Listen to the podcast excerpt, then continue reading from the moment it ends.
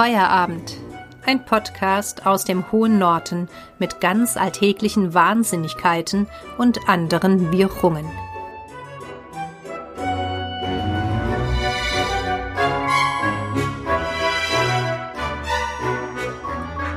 Er spricht Charlie von Feierabend.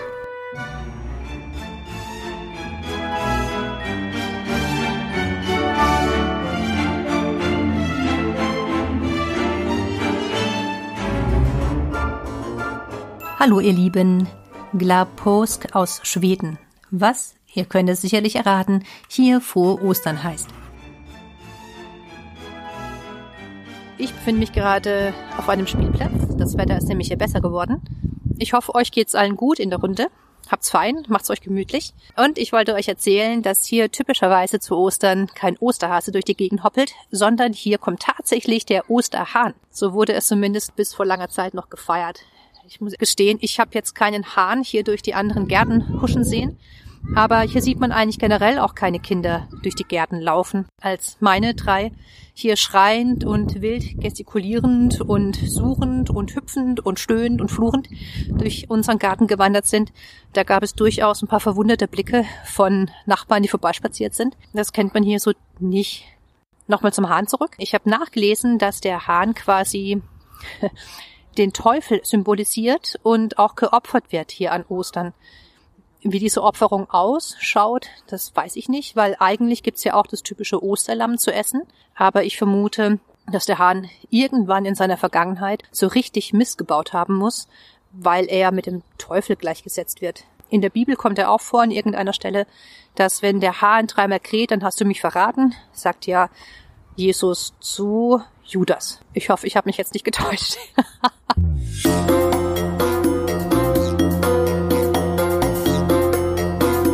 also Osterhase gibt's hier nicht. Das Lamm wird trotzdem gegessen und der Osterhahn bringt die Eier.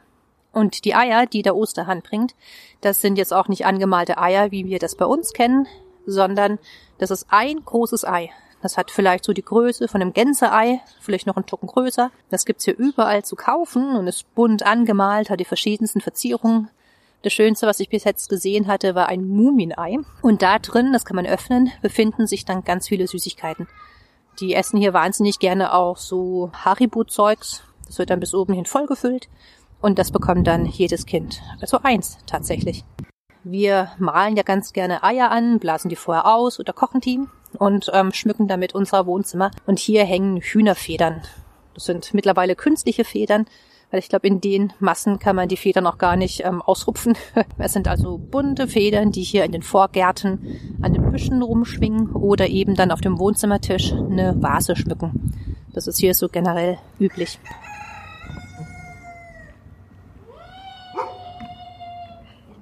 Wer die Eier färben will hier in Schweden, der muss auch ein bisschen gucken, wo man die Farbe herbekommt, weil das hier eben nicht typisch ist. Ich kann für die dazugezogenen nach Schweden empfehlen, in den Lidl zu gehen, aber ziemlich früh, wenn die ersten Ostersachen Einzug halten, denn sonst sind die Färbetabletten auch schnell weg. Oder ich empfehle auch Zwiebelschalen, rote Beete oder Spinat. Das klappt auch. Aber das sieht man auch wieder, was man so von zu Hause kennt aus Deutschland, ist halt doch nicht die Norm für die ganze Welt.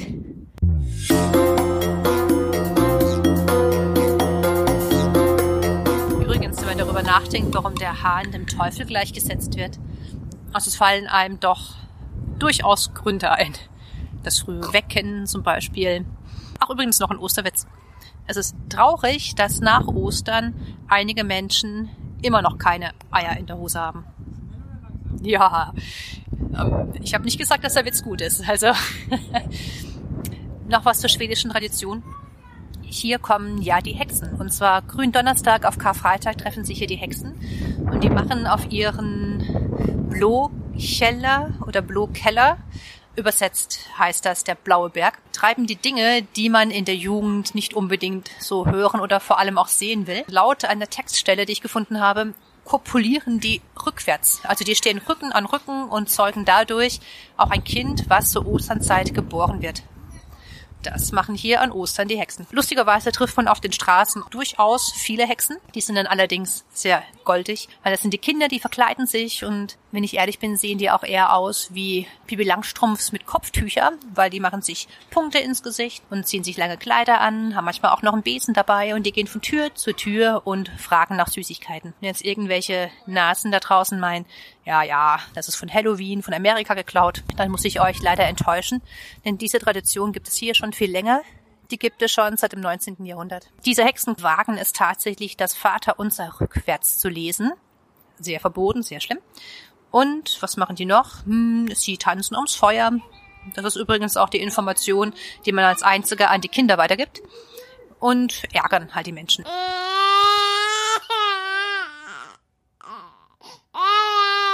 Um die Hexen auch wieder zu vertreiben, werden hier in Schweden Osterfeuer angezündet und vor allem mit viel Lärm und Krach werden die vertrieben. Es fühlt sich also hier eigentlich an wie eine Mischung aus Halloween und aus Fasching. Ein schwedischer Spruch zu Ostern lautet auch, ich glaube, mein Hahn pfeift.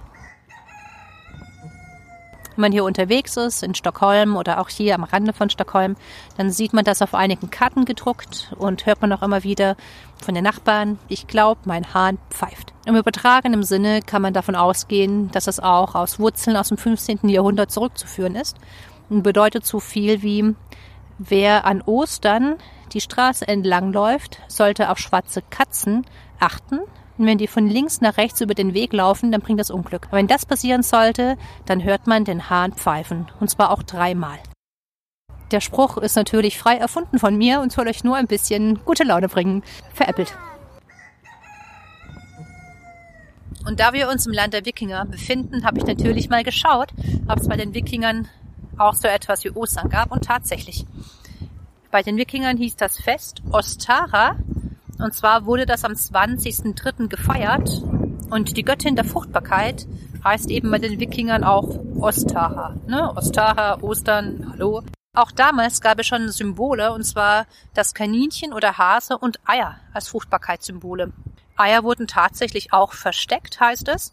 Und wenn die Leute die gefunden haben, dann galt das als reichen Kindersegen. Das Kaninchen wurde später netterweise gegrillt und verspeist. Und was ganz interessant ist, dieser Brauch lag dann ja brach hier in Schweden. Da gab es dann eben den Hahn als Fruchtbarkeitssymbol.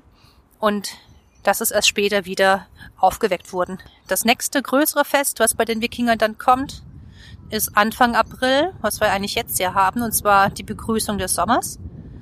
Und das nächste steht dann erst am 30.04. an, und zwar die Walpurgisnacht Beltane. Dazu dann passenderweise später mehr.